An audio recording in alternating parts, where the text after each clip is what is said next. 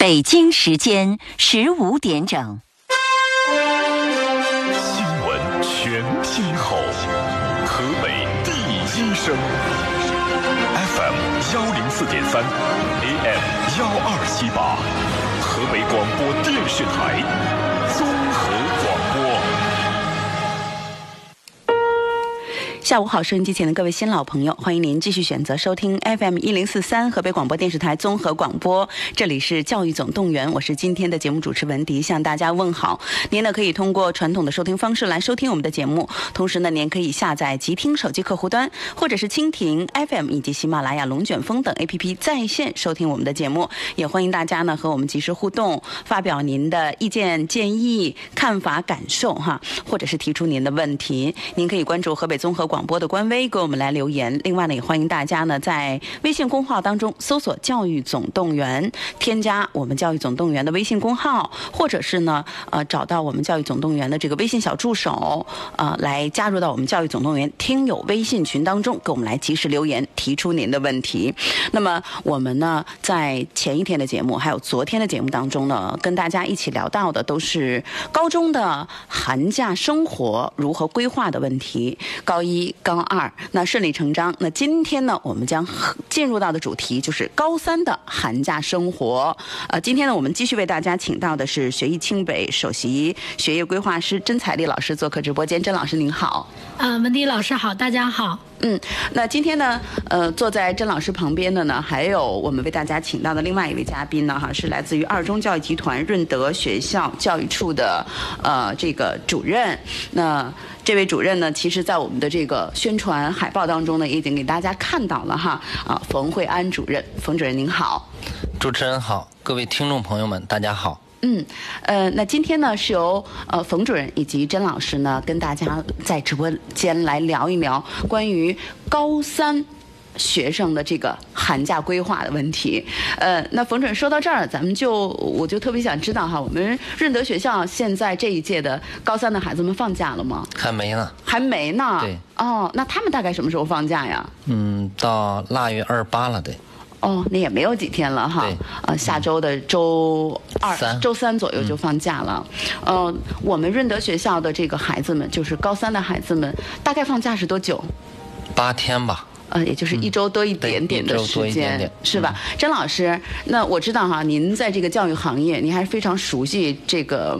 呃情况的。那其实我想，可能不光是我们二中教育集团润德中学的高三学生的这个寒假，可能相对其他的孩子们来说要短一些，是不是？这是一种普遍现象。呃，都是挺普遍的，嗯各个学校基本在一周左右。嗯、大部分学校都是腊月二十六、二十七这样的放，然后呢，正月初五报到。嗯，首先我是觉得老师很辛苦，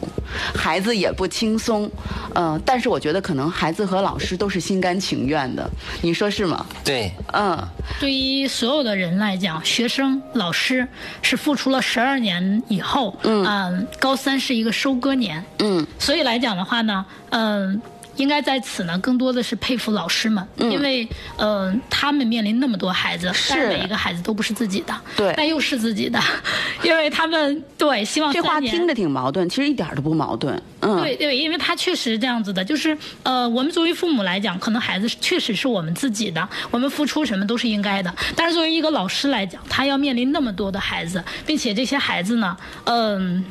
应该说培养了三年，对于学校来讲，高三是收割一年，在最后最关关键键的时候，那每一个老师，呃，宁愿牺牲自己的时间去为孩子们做好这个高考前的这种准备。我觉得嘖这也是一个教育工作者啊、呃应该我们全社会为他们啊、去点赞的一个，我觉得特别重要的一个。对，所以我们也经常告诫自己啊，就是把每届学生当做第一届学生对待，敬畏学生，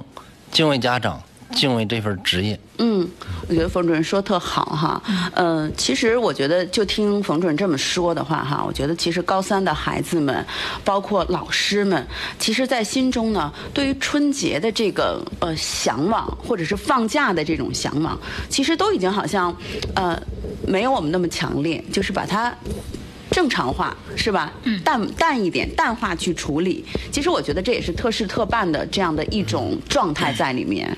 对，那像我们的孩子，比如说，这马上还有没有几天了啊？没有一个星期就要放假了。此时此刻，我们二中教育集团润德中学的这个高三的孩子们都在做什么呢？我们可以说一点细节的，他们还是在按部就班的上课吗？对，因为昨天呢，刚刚结束的是石家庄市的质检一考试。那哦，么考试结束之后，今天会讲卷子，然后从明天开始继续二轮复习。就是一轮儿已经结束了，一轮儿已经也就是说结束因为了质检一结束就就是意味着第一轮的这个复习已经结束了。对，嗯、现在正在二轮复习。嗯然后考后我就发现一个现象啊，嗯，因为二中润德校区吧有六个年级，嗯，我就发现每个年级考完之后，其实考后的这种松懈和浮躁是一种正常现象。哦但是我就发现，随着年龄的长大，从初一一直到高三，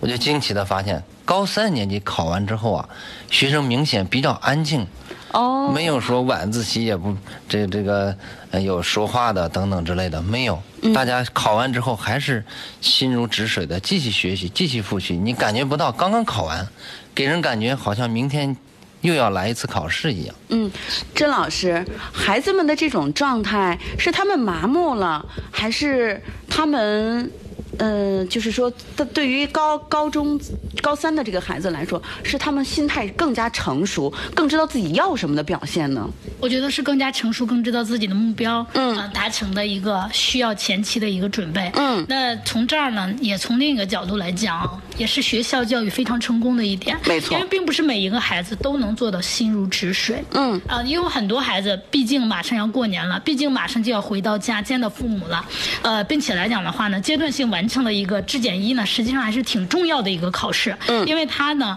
更好的去了解我们呃学生在。大概省里边的一些排名情况，嗯啊、因为它这个考试呢，确实很多学校都要参与，所以来讲的话呢，孩子们大概的排名啊、成绩什么样子啊，嗯，都比较清楚。那呃，孩子们能做到这一点，那我首先觉得是学校的教育是成功的。是啊、第二来讲的话呢，那证明咱们的这些孩子们啊、他们自己呢在逐渐趋向成熟，能冷静正确的看待考试这件事儿。嗯啊、尤其是我们在高考前的每一次考试，呃，其实我们学生都应该当做啊、自己查漏补缺的一个机会。嗯，其实刚才冯主任说到孩子们的这种状态的时候，我心里特别感动。嗯，为什么感动呢？我其实能感觉到孩子们心里憋着的那股劲儿。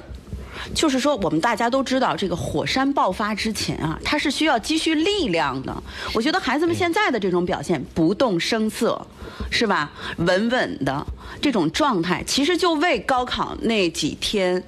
其实是在什么储蓄力量，是的积蓄能量，最后的嗯绽放。没错，所以我我也是觉得，哎呀，就是那种呃让我很感动的那种状态。呃，其实呢，可能现在正在我们呃润德学校高三年级当中哈，其实这样的氛围一直就是在在这个弥漫着的。呃，说起来我觉得特别有意思，就是我们刚刚前做的这两期节目，一个是高一高二的寒假规划，嗯其实做的时候孩子们都已经放假了。呃对，但是高三我们做这期节目的时候，我们发现其实可能很多很多的学校的高三的孩子还没有进入。真正的寒假假期，对对是吧？嗯所以我们其实是在提前跟大家来聊高三孩子的这个寒假安排。其实，呃，可能做的时候，我们都我们自己也在想，说高三孩子本来假期就短，咱聊点啥呢？其实还是有很多可聊的，所以我们还是首先请冯主任给大家来聊一聊，是吧？嗯，好，那么这个高三呢，对于同学们来讲，其实意义非常大。嗯，因为它很有可能是最后一次弯道超车的机会了。哦，十因为天哎，对，十 天。十天或者八天这样子对哈，，在嗯高考之前吧，这应该是最长的一个假假期了。期了，嗯其实我觉得，这个 高三的学习，尤其假期的学习啊，嗯，其实它都就像过年了，咱们要做饭，比如说咱们要炖排骨、炖鱼，大火烧开了，需要小火慢炖了。嗯，这十天其实就是小火慢炖的过程。哦，如果你不学习，那就是关火不炖，所以必须这十天肯定离不开 学习。您是教什么的，冯主我任？哦教政治。 您听冯老师说的这个，我觉得特别形象生动哈，然后让大家一听就懂了。用我们每天都在做的事情给大家举例子，说的真 好。对，所以说这个高高三如何规划自己的这个学习生活呀，非常重要。嗯啊，这个，那么对高三的同学来讲，我觉得十天或者一周其实非常短，嗯，面面俱到就相当于面面不到，哦，所以这个时候必须把握住重点。我觉得重中之重的就是什么呢？补偏科，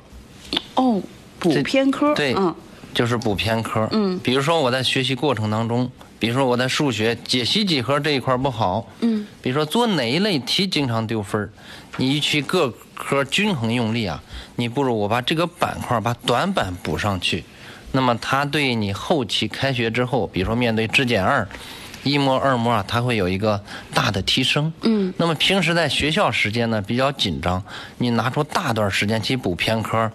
很难。对，因为你得我不说跟上步调，跟着大部队，跟着步骤对走才是对最重要的。对，嗯所以这个寒假就是补偏科，显然是重中之重的。就是给自己吃小灶的时间，对吗？对，嗯现在就是各学校，比如说寒假作业，目前有两种模式，一种是一种就是比如说十天我要留各科留十套甚至二十道题，嗯，还有一种模式，我们现在搞创新，我们只留四套题每科，实际上不是让学生歇着，哦，而是什么呢？哎，这四套题就相当于是这个这个慢火小炖的一个过程。哦哎，你要保持温度是吧？嗯然后剩下的时间给孩子干什么呢？哎，你要补偏科了，我哪一科不好，或者哪几科哪几个板块不好，孩子们应该都心心中有数。我明白这个时候了就开始补了，哎你要留出时间和余嗯量。就是不把孩子所有假期的学习时间完全占满，对其实就是要给孩子们留出点儿他们自己能够呃去分配的时间。你在对嗯哪科上面欠，你就在哪科上面你自己去下一些功夫。甄老师怎么看待我们二二中润德校区的这个呃在寒假期间给孩子们留作业是这样子的一个创新的办法呢？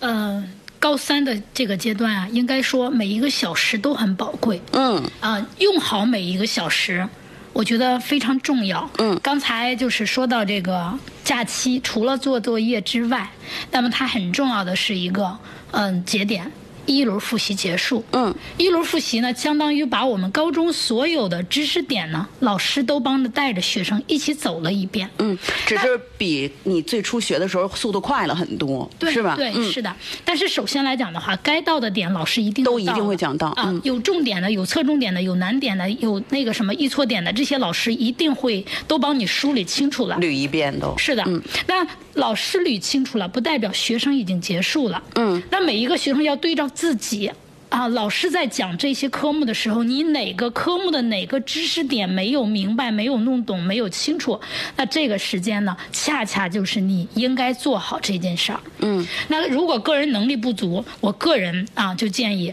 其实好多可能比较忌讳啊，就是补课这件事儿，一定要一对一，千万别上班儿课，别上群体性的。嗯，啊您说的这个针对性的是高三的孩子，对还就是是吧？高三的孩子啊、有针对性的啊、第一哦呢，时间非常短；嗯第二来讲，每一个人他通过一轮复习以后的点已经欠缺不一样了。嗯，有的人可能真的是很基础的需要个性化的补习了。对，因为嗯比方说，其实咱们说到呃冯老师的这个科目哲那个政治政治是吧？它是分几个板块的，那每一个孩子的板块表现可能是不一样的。啊，那这样子的话呢，可能这个孩子需要补的是哲学部分，那个孩子可能是补的生活政治部分。嗯啊，那还有的孩子可能对于时事他根本就没有那根弦儿啊，所以来讲的话假呢，期就都补点这个是吧？对，啊就是你缺哪儿就要补哪儿。嗯啊，就是说，比方说数学，老师也跟你说完了。嗯，那数学里边，你说我就是那个函数那块儿。有问题，好，函数里边又分为哪几部分啊？什么三角函数这儿的，呃，就是你把这些东西都细化了，你具体提到哪个点，让老师去帮你解决这个问题。嗯，那还有就是，有些同学高分段的孩子，尤其是，其实他知识点上没有什么太大问题了。对问题是他知识点和知识点之间的关系关联，那他其实呃可能在这上面稍微欠缺一点。就是能不能把它织成网格？是的吧，是的，对。嗯我们说，其实，在高三最后三轮结束以后啊，高考前应该每一个孩子都是一张网。嗯，如果你把知识织成网了，那你的高考就没有问题了。这就是融会贯通了哈。是的，嗯，所以来讲的话呢，就是对于这个寒假来讲，那我觉得每一个孩子要对照自己啊、不要看别人，也不要看呃那个什么呃同学怎么办的，看自己就好。嗯啊，这个时候真的要要是就是把活在自己的世界里。我们说，嗯，那我们比如说给孩子们在放假之前是要给孩子们做这样强调的，是吧，冯主任？因为我们给孩子们留出来他们自己对复习的时间我了。们每次嗯留多少量的这个作业啊，都会提前和同学们沟通，哦然后告诉大家留四套作业的目的是什么。哦，同时也会告诉大家，如果咱们把它换成十二套、十套或者八套，目的又是什么？嗯留出来的时间，呃，需要大家做什么？会给所有同学给一个指导。嗯，所以说，我觉得第一点我们提炼出来的，也是冯主任给到我们的，就是我们利用这个短短的假期，除了要过好春节之外呢，还要第一是补偏科，而且这个补偏科呢是个性化、有针对性的补习才是关键，对吧？对，对嗯，好，那我们也稍微的休息一下，广告过后欢迎大家继续回来。今天我们为大家请到的是二中教育集团润德学校呃教育处的主任呃。教育处的主任，呃，冯慧安主任做客直播间。其实冯主任呢，其实现在也担负着这个教学工作的哈，是教政治这个科目的。另外呢，我们继续为大家请到的是学艺清北首席学习学习业规划师甄彩丽老师继续做客直播间，请二位老师呢跟我们大家来聊一聊高三寒假学这个规划。呃，稍后再见。欢迎回来，继续收听《教育总动员》，我是文迪。那今天的《教育总动员》呢，我们继续啊书接上回，和大家一起聊到的是高三的寒假规划。为此呢，我们继续为大家请到的是学艺清北首席学业规划师甄彩丽老师，以及石家庄市二中教育集团润德学校教育处主任冯慧安主任做客直播间，跟大家来聊一聊这个高中生涯当中最后一个啊，呃，这个偏长一点的假期，以及呢，呃，我们可以请冯主任给大家就着我们二中教育集团高三年级的孩子们的这个假期，跟大家来聊一聊啊、寒假规划。其实刚才我们讲到了哈，韩呃冯主任也给大家讲到了，就是第一个，首先是要补偏科，给孩子们留出来一些空余的时间，个性化的补习才是关键。其实刚才甄彩丽老师也说到了这个高分段的孩子怎么去做。呃，你看在我们的微信公号当中，有一位叫做老魏的朋友说，呃两位老师讲的真精彩，我特想知道的是，呃，比如中分段的孩子，我们在这十天假期或者是一个周一周的假期当中，应该注意哪些内容？因为我家孩子就属于中游水平的孩子。呃，我来说啊，就是中游的孩子来讲，其实他基本的知识点都已经掌握了，嗯它是一个系统啊、运用。在这个部分来讲的话，延展性不够，就是老师讲任何一个知识点的时候，它一定有外延的部分，它跟哪些知识点是关联的。那么中游的孩子往往是因为这个知识点的关联度不够，所以呢，他在运用的时候总会出现一点点小问题。就是不太不太够灵活，是吧？对灵活性差一点。因为他嗯对，掌握的不全面，所以他就不灵活，那就是他的成绩就偏中游。嗯啊，所以这个来讲的话，就是让孩子真正的罗列下来他自己已经掌握的知识点，把他们之间的关系找好。呃，这事儿说的呢，我明白，但是我觉得可能让孩子做起来，呃，去去，孩子其实应该都明白，只是家长不明白。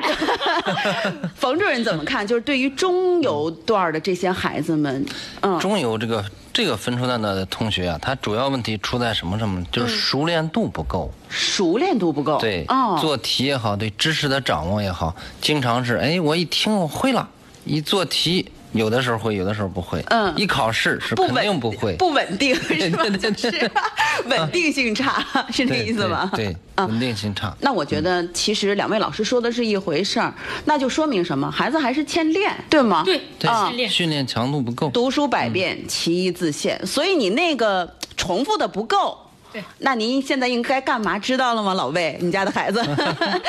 这个不用说了哈。其实几乎跟这个说明白了是一样的。嗯，我觉有一得个词儿叫肌肉记忆。哎你看对乒乓球运动员训练的时候，肌肉记忆，每天正手反手，其实呃学习也是这样。嗯对，你看那些那些非常著名的这些那个乒乓球运动员说，每天是多少脸盆啊？就练发球，这一脸盆得多少个球嗯啊？对不对？你就想想这个问题，那中游阶段的孩子应该干什么啊？是吧对？ 这就应该知道了。呃，那我想可能对于二二中润德学校的孩子来说，尤其是高三年级的孩子来说，呃，还有就甄彩丽老师，您在平时的工作当中和孩子的接触工作当中，有没有一些家长就是特意去问到了咱们，就是孩子是在高中高三阶段是处于下游阶段的这个低分段的孩子。这个还很多。哦，嗯，那遇到这他种们怎么孩子办呢他们越嗯焦虑、嗯越着急啊、这个时候来讲，第一件事情是平复他们的情绪，啊，让他们知道。就是从现在开始还有无限可能，这是我们要告诉他的第一件事儿。嗯第二件事儿来讲的话呢，就是我们一般的这个时候就告诉孩子，呃，第一呢，高考是分模块的，因为在咱们这一届高中高考来讲还是有教纲的，还是有考纲的。啊，到下一届来讲的话就。考纲很模糊了，到到现在目前的高一来讲，干脆就没有考考纲 了。所以对于有考纲的学生来讲，他各科都是有模块的。嗯，那模块里面其实分易难啊、这样子的一个，就是它是有梯度的。我我是听人家这么说过嗯哈，就是高考你不管是它今年难和易，它一般都会有百分之四十是属于基础的这个分儿，只要你就是说，嗯，把对基础嗯课本上的内容弄懂、学会，基本上你这些是可以拿到分的，对，差大不致多是吧。五三二的比例，五三二哈，就嗯对五呃百分之五五十的的呢嗯基础，基础，三十的中档，百分之二十的选拔性的。嗯，对，其实，嗯，我觉得对低分的同学来讲啊，我觉得更重要的，无论是家长还是同学，尤其是家长，首先你从精神层面应该有一个正确的认识。比如说，我现在是三百分水平，我非得考六百，那不可能，这个目标太远大。对，就是给孩子一个呃嗯适合他的目标。伸手可及对的目标，合理的一是个吧定位嗯。比如说，如果孩子只是一颗小草的种子，那他就做一棵小草，做一棵绿绿的小草，嗯，然后每天吸收阳光雨雨露，吸吸点儿这个二氧化碳，生成它氧气，这就是它的价值所在。嗯如果它是一颗牡丹的种子。它的价值就在花儿开的艳不艳。嗯，如果它是一棵橡树的种子，那就得看它能否枝繁叶茂，看它是不是枝干比较粗壮。如果是一个白萝卜的种子，它的价值不在于萝卜缨子长多大，而是而在于那个底下根 有多甜有多大。哇，嗯我特别期待想去听一听冯主任的课我也哈特别有这个感觉，有感觉感我而们发好像嗯回到了语文老师的课堂。其实你看，我们在说寒假安排，其实更多的是在什么？做家长的思想工作。对就是说我们要承认自己的孩子，你属于哪，你的孩子是属于哪一类的种子，你就让他成为哪一类种子当中，哎，这个长得最好的就可以了，是吧？对嗯其实提到家长啊，嗯我想啊，我想说一个观点，就是家长应该是孩子的底线。底线思维嗯就是最后一道防线。我在起始年级啊，曾经遇到过一个家长，比嗯如说孩子犯了错误了，家长来了之后，这个父母啊两个人观念不一致，母嗯亲很温柔，但是这个爸爸上来就训斥甚至骂孩子。哦，其实这样不好，因为无论孩子什么表现，这家长一定是最后一道防线了。无论孩子什么表现，家长首先你应该接纳，然后想，然后再去欣赏、鼓励，这样孩子才能够自尊、自信、自立。所以这个世界上唯一不应该放弃的，其实是父母，是家长。所以无论孩子其实考什么样，只要他努力了，都不后悔。嗯啊，我其实我听了两位老师说完了之后哈，我就在想，那么对于可能低分段的孩子来说，呃，那么我们做家长的更多的是。给予孩子正向的鼓励，对给孩子和孩子一起，或者叫做支持孩子，设定一个伸手可及的目标，然后呢，拿到属于自己应该拿到的基础的这个分数，对是吧？这个嗯就是对于低分段的孩子来讲，就不要面面俱到了。嗯嗯，高考呢它是有模块的，那有一些基础模块来讲，比如说数学，那它总共有七个模块，七个模块里边其中有四个它相对基础。那我觉得。呃，对于你真的低分段的孩子，那你把这四个模块真的让他我能掌握并且不丢分儿那我觉得就够了。嗯，我就不需要拔高的了，那些了对对是吧？嗯对每一个人都要做切实可行的这种学科分析。嗯啊，它跟那个什么还不一样，跟前面那两类学生都不太一样。嗯，因为它呢短板比较多，我们想面面俱到不现实，时间嗯短，时间就不呃，太再一个来讲的允许话，它的短板太多。嗯啊，哪个我们也补不齐，干脆我们每一科都补它，对他自己来讲比较基础的部分。嗯，那这样子的话呢，他的成绩反倒啊在稳中上升。嗯啊，为什么我说从你现在开始？努力的话，还有无限可能。其实，在我之前的学生当中是有这样的例子的。嗯，能不能给我们讲讲这个例子？我还石觉家得庄一中挺有棒一的个孩啊嗯子。叫塔怀远，目前在北航。啊，应该今年该毕业了，二零一五年的考生。嗯，这个孩子呢是二月底找我。嗯二月底，高三的二月底，我们大家可以想象一下啊，呃，他是找我，就是当时做自主招生，反复沟通他的性格特点、他的优势，因为要写那个个人陈述嘛。是啊，当时呢我就记得特别清楚，我跟他通过晚上十一点多三次电话来沟通清楚他。沟通清楚他以后，我帮他就是做了一个个人简述的这个呃书写，写完了以后呢，这个孩子看了以后，我说你看一下，你觉得我哪儿漏掉的，或者你觉得不突出的是吧？你再跟我说，我再去修改。这个孩子看到了以后，他问了他妈妈三遍，啊，妈妈，我真的有这么优秀吗？这真的说的是我吗？啊是那意思吧？ 对对对，他说真的，他说妈妈，我真的有这么优秀吗？嗯后来他妈妈说，你看，这是你通过三次跟甄老师沟通的结果，嗯，是吧？那这里边你觉得哪一点甄老师写的夸大了还是假的？他说都没有，都是我真实的我。嗯，他说这就够了。那你自己实际上是有这么多优点，但是你自己从来没发现。 哎，啊，那这样子的就是这样子的一个经历。这个孩子从开始的时候考虑到不到一本线，哦到最后裸分考了北航。他自主招生当时是过了山大的，山东大学的。啊他没去，然后他又参加因了为高他的考裸。分儿，嗯呃，不，自主招生他也是高考之后要之后嗯参加考试的，但是呢，就是他的裸分儿出来以后，发现能上到北京航空航天大所学，以他就没有再去自主招生的那自个，主招生的资格相当于没有用，没有放弃用，了。放弃了。啊，所以对于这样子的孩子来讲，那么我们想想，二月底到呃这个，其实我记得正式完成提交应该在三月七八号当时，那到他的这个呃高考100多6月天的7时间嗯哦号没有啊，那还有一百没有一百多天，对对对，啊因为六月七号就考了嘛，就两个多月的时呃嗯两个多月的时间，他从到不到一本线到他的六百多分。我们大家可以想象，这种真的这种可能，就是孩子的潜力是无限的，嗯关键是我们是不是抓住了那个点。啊，你只要抓住了那个点，孩子从现在开始真的都来得及。嗯我们家长呢，首先你不能放弃你的孩子，那再一个来讲的话，要学会跟老师沟通，让老师帮助你的孩子。嗯，啊，那么再一个来讲的话，孩子自我啊，因为孩子们呢自律都是有一定限制的，是毕竟他还啊，是所以他需要一个孩子嗯持续的鼓励和持续的。啊，他力的过程，所以这个时候我们家长在接下来如何去陪伴孩子，那我觉得就非常重要了。嗯，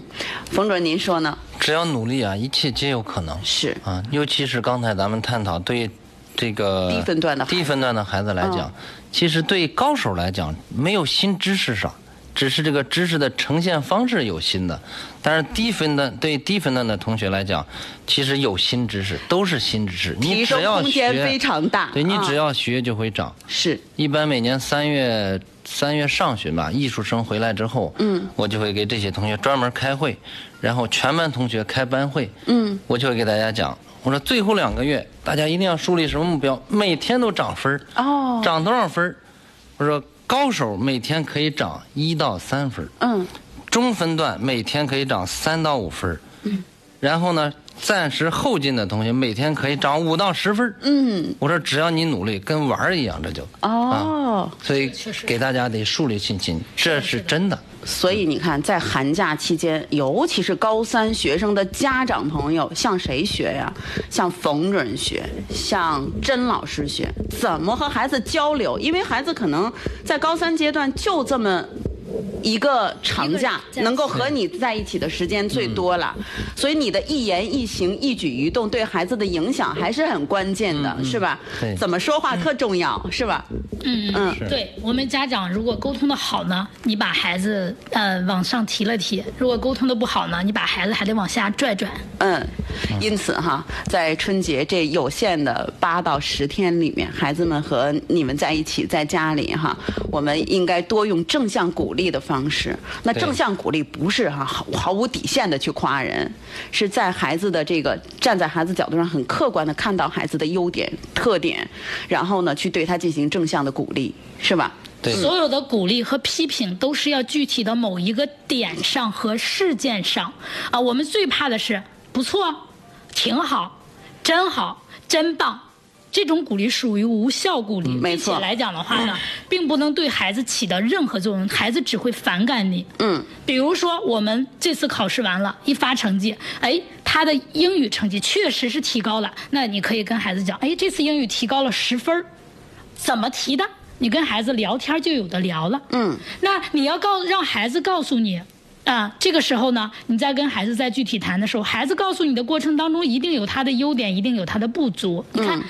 优点，孩子说我怎么怎么提的，我就是背大词大量单词，我怎么背的，是吧？他跟你讲，诶，这个习惯你可以继续保持。嗯，但是英语提分还有什么关键点？那家长呢？如果你这个时候跟孩子提出任何意见，孩子是接受的。嗯，但是如果来讲的话，诶，英这次英语提了十分啊，挺不错的，行，做饭去了。这事儿跟没说一样，或者还不如不说呢，对吧？是的对，所以鼓励呢，应该鼓励过程，鼓励细节，鼓励孩子做了什么，他做过程当中这种精神状他态。为此付出了多少？对，哈，我记得我和我们学校一个语文的特级教师孙国玉老师，有一次我们聊呀，这个孙老师讲了一件事儿，说平时一般孩子回来之后，他妈就会说：“儿子，你终于放假了，说你想吃什么，妈妈给你做。”说有一次，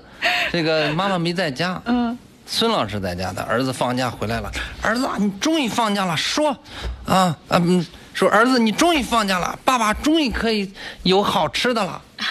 啊，他儿子愣了一下，说：“爸爸，你说想吃 什么，我给你做去。 甄老师评论评论这件事情吧。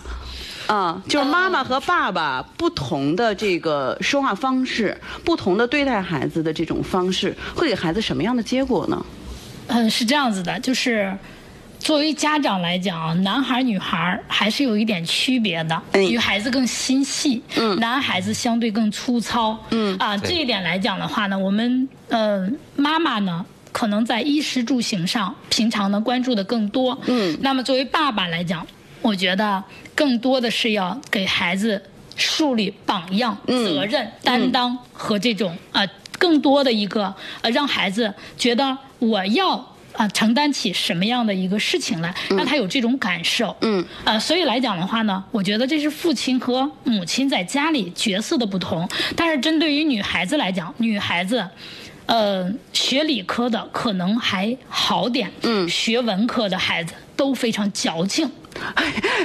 非常矫情，这话。啊 这个这个，我觉得咱们政治老师在旁边的啊，嗯冯冯老师是教政治的，对嗯，是我有没有这种感觉”？是我长期带文科班的班主任，嗯，所以能明显感觉到文科班啊女生比较多，嗯嗯，一般女生多会有两个特点：一小资情 调，二事儿多，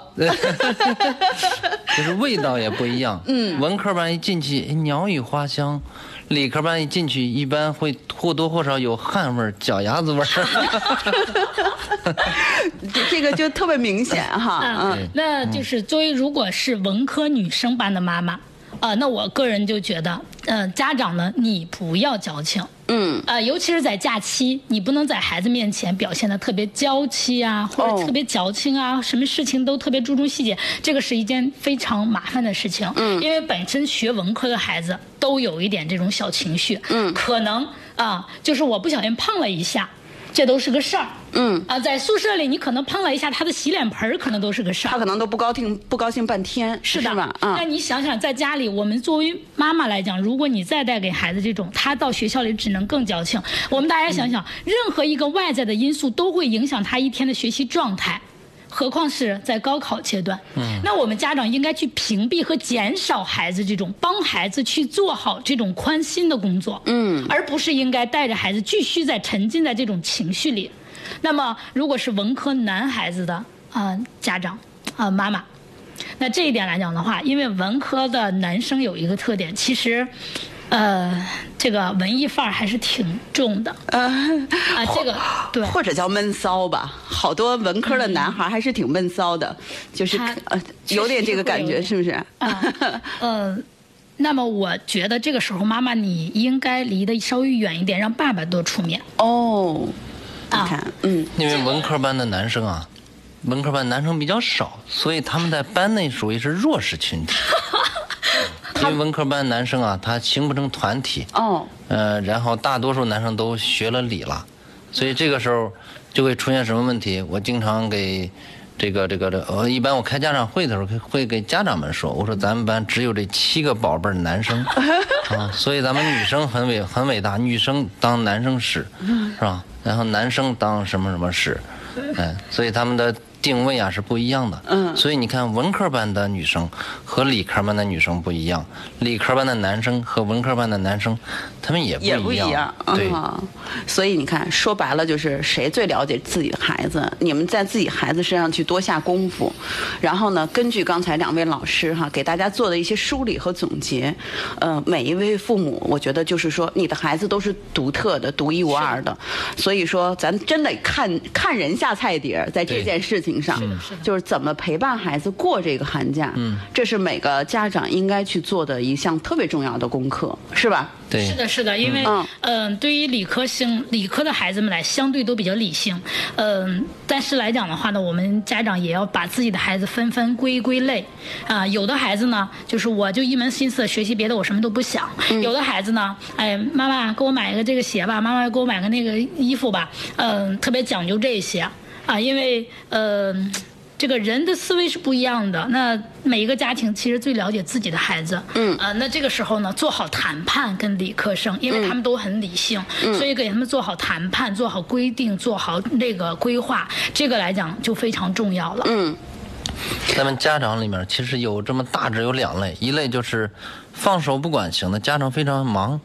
好你学吧，嗯不管了；还有一类就是絮絮叨叨的事无巨细，我什么都管，嗯过分关注了特别是有吧些妈妈经常会误以自己的价值观要求孩子如何如何。对，实际上随着孩子慢慢的长大呀，尤其是对高三的家长来讲，应该应该嗯、呃、由我要你怎么做变成我看你怎么做，我陪你怎么做。嗯，你看孩子从小到大，为什么十二岁之后，孩子慢慢就不愿意和家长沟通了？对有些孩子就是因为啊，孩子他的心理、身体在成长，但是家长的角度没有成长。嗯，做做家长的，他老同样的眼光去看孩子。嗯，所以这个时候慢慢的，孩子就从家长这儿获取。的就少了。十二岁之后，慢慢的从心理学角角度来讲，他从朋友、同学、老师那儿获得的帮助呀，更多一些。所以这就要求我们家长也要学习，也要进步，啊，也要发展。呃，不管也不对，管得过多也不对，怎么拿捏好这个度才是最重要的哈。嗯，呃，对于反正每一个家长，我觉得应该比较了解自己的孩子。我就对嗯我就说一点，就是嗯、呃你孩子是一个非常需要他律的人，嗯那我觉得家长呢，最起码把一些检查工作要做好，但是呢，要有技巧，孩子自己来定啊。就是我做什么事儿啊、的结果是什么？我要跟父母怎么来呈现这件事儿？嗯啊，这个来讲就是要他律，因为没有办法，孩子们有的时候确实做不到地是，啊，那但是有一些来讲的话呢，人家孩子本身就自律。那这个时候呢，我觉得家家长，我经常说，尤其是到高三阶段，你做好保姆就好了。响鼓就不要再用重锤了，是吧嗯但？是一个是这个，再一个就是你吃喝拉撒、呃睡这些你管好就行，剩剩下的学习的事儿跟你没关系，因嗯为孩子本身已经很自律了。嗯，啊，这个时候你在家长，你再伸手太多，我说是真心的啊，就是虽然咱们都是做教育的，可能除了冯老师真正的在一线之外，咱们都已经脱离一线了。没错，啊，那么真正的课本的它的改革、它的调调整、它的变化，我们其实并不能掌握的那么齐没全。错。嗯所以这个时候我们再去瞎指挥，那就真的可能指挥错了。其实你知道，我们现在小学一年级的老师到我们这儿来做节目的时候，他们给到家长朋友的建议都是，尽量在家你不要。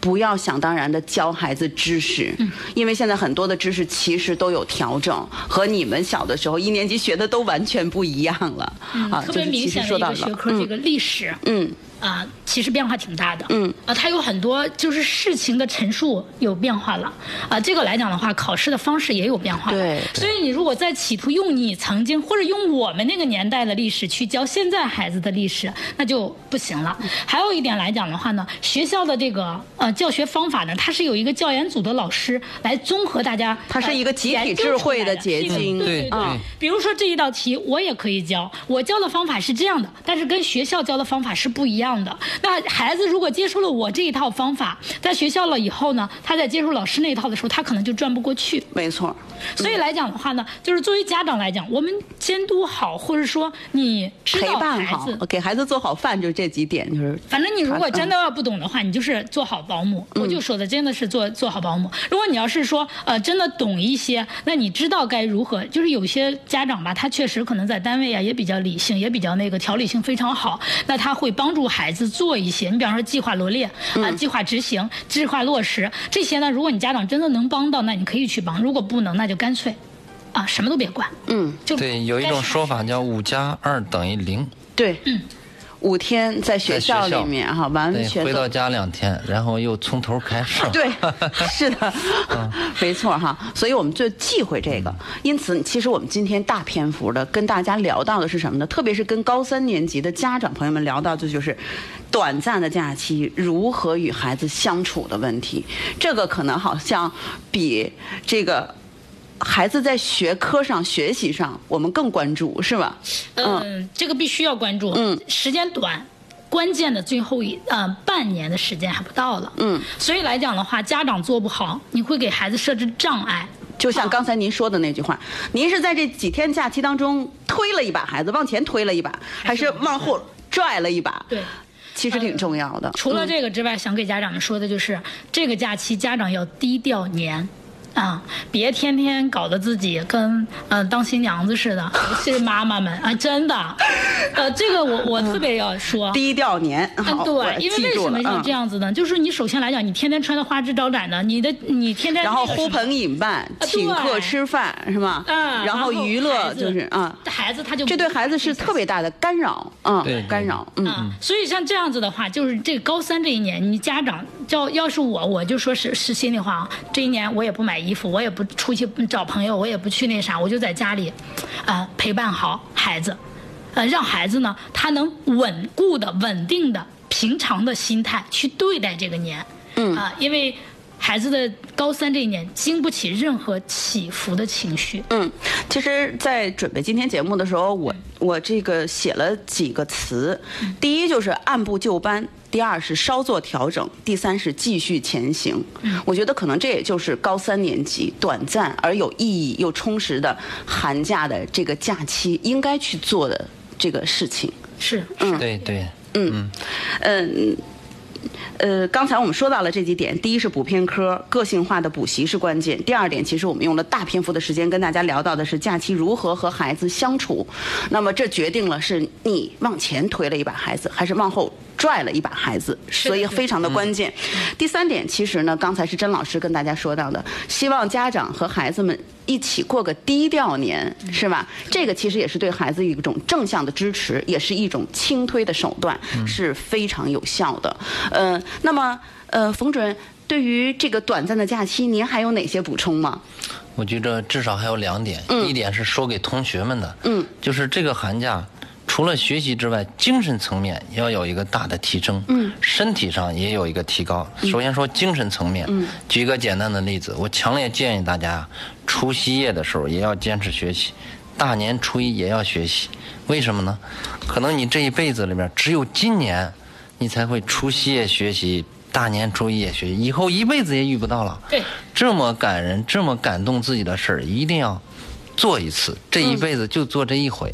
就是您精神层面嗯您如果作为班主任，您会这么要求你们班里会的孩子是我会吗？要求哦，啊，我会鼓励大家啊，一定要这么做。我们今天在节目当中，中不妨也倡议一下哈，我们虽然是过除夕，但是呢，我们在除夕的呃晚上也可以学习，哦对是这意思吧？啊其，实文科生或者理科生呃还是可以看一下晚会的啊。啊因为我我为什么建议这个？因为我觉得学习和我们在看晚会不冲突啊不不不啊是，，他还有一个问题是，咱别看在晚了，对吧？就是说您就是四个小时看到十二点你。因啊为，我们尤其是这些年的晚会，它实际上是有一个国家主主旨的这种主流呃思想嗯精神、思想确实它是一个引导的。没错那其么实在未来作文啊，包括政治对嗯里边，其实时事政理里边非常关键的一这东些西不是白看的啊，对吧？就是啊你一定要带着思考去看。就是我，我经常要求我的所有的学业规划的学员做一件事儿，就是你这个假期，你看了嗯这场晚会以后，来，你帮我写一篇作文，对你印象深刻的、触动比较大的。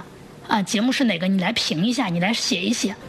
那么这个来讲的话，我就连续每一年都给孩子们布置这个作业，啊，这是学校之外的。嗯，为什么要布置这个？因为当你抓住了核心和主旨的时候，这个其实就跟你做一篇阅读理解是一个道理。嗯，你抓住了中心，抓住了核心，啊，你有话说。对，这个来讲的话呢，哎其就实是，嗯，啊这个晚我觉得会吧，我也建议大家可以看一，同学们可以看什么呢？语言类节目，因为它里边有一些人文家国情怀，嗯，还有蕴含着科技。创新类的，也可以适当看一看，哦这也是其实国家战略、国家未来、支撑国家发展的一个是基础方向性的东西。呃，其实我觉得每年春节联欢晚会呢，也会把我们这一年的一些时事政治、值得关注的一些大事，都会在节目当中有所体现、有对所关注、有所涉及。这其实是文科生，特别是文科生哈，嗯，都其需要实。其实需要就的嗯刚才说的科技类的节目，其、其实这些年来讲也逐渐增多了。是那科技类来来讲的话呢，是对于我们每一个学生在理性考虑专业问题的时候，其实是有帮助的。嗯啊，所以这个来讲的话呢，我觉得呃，每年我都啊、一直就是要求孩子们去看。嗯啊，看完别白看。嗯，就像你复习学习是一个道理。嗯啊，就是说我们带着问题带着问题看啊，是的不仅仅是消遣。那您说的这身体上的怎么怎么去说呢？嗯，哎，说到这儿了，这个高三的孩子们啊在学校，如果是寄宿制学校的话，嗯，普遍是缺乏睡眠的。哦，所以回到家之后，睡一个自然醒是肯定是这个这个是是应该做的一件事，把身体补回来，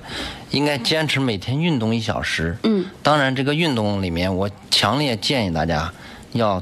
做家务。嗯，做家务有什么好处呢？它可以缓解释放孩子的压力。嗯，有的家长是孩子到了家之后什么都不用干，其实增加了孩子的压力。对呀、你把他当仆子都供起来了，对是吧？不敢当客人哎使，啊当客人，这孩子一定特紧张，对吧？所以要啊做家务。你看这个《朱子家训》里面有一句话说：“黎明即起，洒扫庭除。”其实《曾国藩家书》里边他也有一段话有，他说：“看一个孩子有没有出息，能不能成才，你就看三点儿：第一，能不能每天早起；第二，起来之后能不能洗衣做饭、砍柴打水，能能不能劳主动劳动；第三，闲暇之余还能够抽出时间来学习。”你看古人呀、他们有共同特点，都强调什么劳动。嗯，可见劳动对于塑造人非常重要。对哎，我觉得这两点。真的我，我确实都没有想到啊！冯老师刚才说到这两点特别好，第一个就是利用短暂的假期回一下血，咱满血复活的回学校对对是吧？嗯，所以睡一两个什么自然醒的觉，嗯对孩子们来说是必要的。然后就是什么，要适当的去劳作、劳动，嗯劳动是吧？嗯做一些家务，锻炼身体也特别有必嗯要。锻炼身因体。为今年的强基计划里边就特别强调有体测，嗯啊、体测不过关来讲的话，你是不可以拿到这个计那个招生名额的。这样这样，甄老师，我记得我们春节特别节目《教育总动员》春节特别节目好像应该有专门一期提到了强基计划，是不是？啊、专门提到了一期，还有一期专门录到了，是就是正月初六那一期，好专啊门录的是升学通道。升学多道就有强基计划，对吧啊？对对对啊对对所以我们教育总动员听众朋友哈，你家里面呢，比如说现在有高一的孩子、高二的孩子，甚至是初中阶段的孩子，这个强基计划或者是升学通道哈，是大家都应该去了解的。所以记得哈，大年初六，大年初六的下午三点到四点哈，我们有录制完成的，呃，主持人李爽和呃甄老师一起录制完成的这个关于新高考的这个升学通道的这专项节目，就专门介绍了强基计划，到时候大家一定要记得收听哈。呃，这个特别有必要嗯去听一下，因为呃，一个考生实际上来讲的话呢，将近有二十条通道。嗯，但是呢，因为我们家长不了解不清 楚，所以我们就觉得只有唯一一条通道。 对，就是我们把二十多条通道愣生生的过成了一条通 道。对这个来讲是特别怕的，因为为什么？您帮你孩子扼杀了很多机会。嗯，呃，所以这个来讲的话呢，我们有从时间节点上去分析的，有从批次上面来去分析的。嗯，这个我觉得那那一期录的还是挺满的。嗯啊。所以特别推荐大家啊，初六的时候要听一这个有必听要我们的节目 嗯啊。，除了这个之外，强基计划它对于体测有要求。那像我们现在的本科所有毕业生，你体测不过关是拿不到学位证的。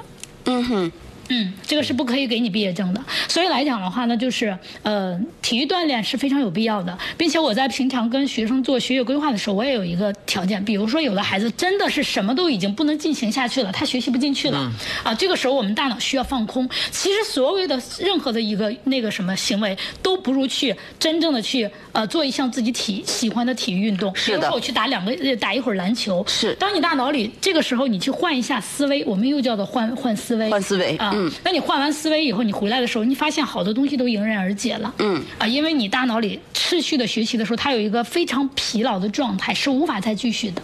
对，一三年国家物理奥赛的选拔队，当时最后的时候啊，有三十名种子选手，大家成绩都非常接近，怎么选拔？最后选五到六个。嗯，在北大当时就是跑三千米，谁跑到前面谁代表国家参加世界的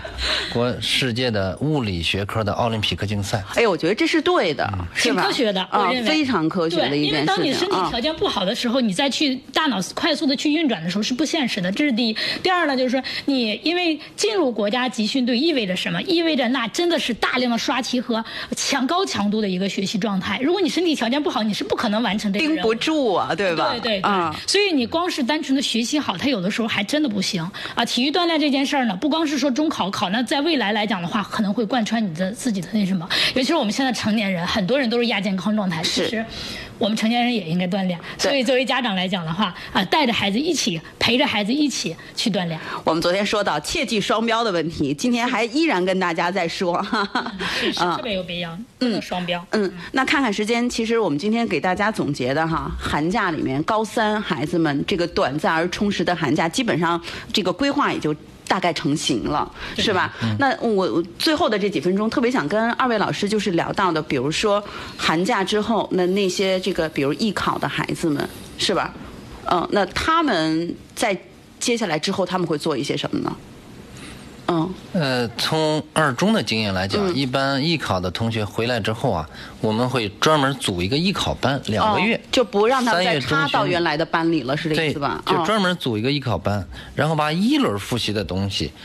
呃，然后从高三年级每个学科派一个老师，从头到尾给大家串一遍，哦有两个月时间。完成六个月，六到九个月完成的工作，整体串一遍，然后剩到最后半个月的时候，哎，再回到原班，和大家一起模拟、训练、复习、冲刺啊哦，，这样最后多年来看效果非常好。哎，嗯我觉得这也是一个挺棒的范儿哈，比插班要好很多。今年还有可嗯能要提前一点，因为今年很多就是他可能就是不再去做这种特过多的校考，校考减少，嗯所以孩子们回来的可能回早一些早一点嗯啊。其实这个来讲的话，我我个人觉得，啊，因为他们艺考生啊，集训的两三个月的时间啊，很多知识点真的都忘掉了。没错啊，嗯把他们集中在一起，一轮复习对他们，因为基本上他们把一轮都错过了。对所以呢，就是尤其是这些孩子们呢，他本身呢基础相对就弱，所以来讲的话，一轮儿其实说真心的，延长都有必要，因为他跟我们正常的文化课学生还是不一样的。对啊、对所以来讲的话呢，这个特别有必要。嗯，如果说时间今年因为时间稍微长一点嘛，允许的情况下，其实我觉得可以加个一点五轮儿，嗯啊，两轮儿就不需要，因为对于艺考生来讲，他不需要两两二轮儿，嗯啊，他只需要一轮儿到一一点五，因为这个一点五来讲的话呢，就是在一轮的基础上啊，可能更多的在运用层面上，因为就是直接进入刷题状态来讲，是因为往年我们学生的时间实在太少太少了啊，让他嗯找高考的感觉。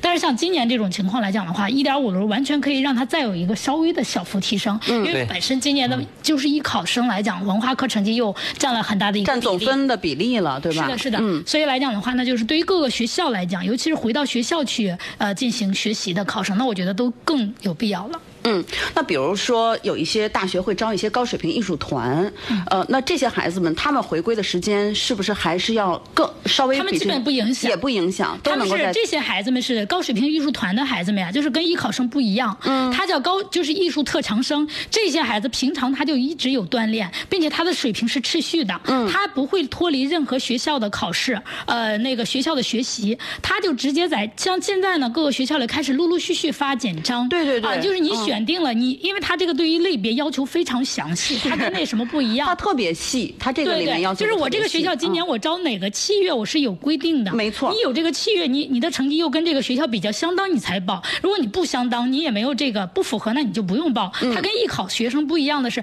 艺考学生只要你参加艺考，那你就所有的这些你都要考。所以这个来讲，它不是那个什么，并且它学校来讲都有限制。你比方说，可能先报两三所，那你也就是说，嗯，其实，在报考的过程啊，学生参与的可以少一点，家长帮孩子准备的资料。嗯，那孩子呢，就是你这个高二、高三这个阶段需要有，就是一年内呢，他有一个大型参加演出的这个视频需要录制，家长你帮他提交上去，提交上去了以后就等着通通过的这个名单。三月中旬的时候，学校里考，也就是两天最多。哦，它不会占用太多的时间啊，这个来是讲，吧它跟艺嗯考生不一样，所以不需要你嗯大量的去那个占用时间。这些孩子的成绩来讲，因为是各个学校里五十三所嘛，五十三所基本都是双一流学校，那对我们可以知道这个学校孩子的层次文化了。课水平也不会太差，对他的学习嗯成绩也不会太差。再一个来讲，他去大学里考，比方说人大吧，他除了考你的艺术水平之外，他还考你的语数外成绩，是两个都过关的情况下，你才能拿到二十分的降分对。双过关，嗯，对，然后你二十分的降分以后，你高考的成绩你是人大在河北的录取正常的文化课的录取分的二十分之内，你去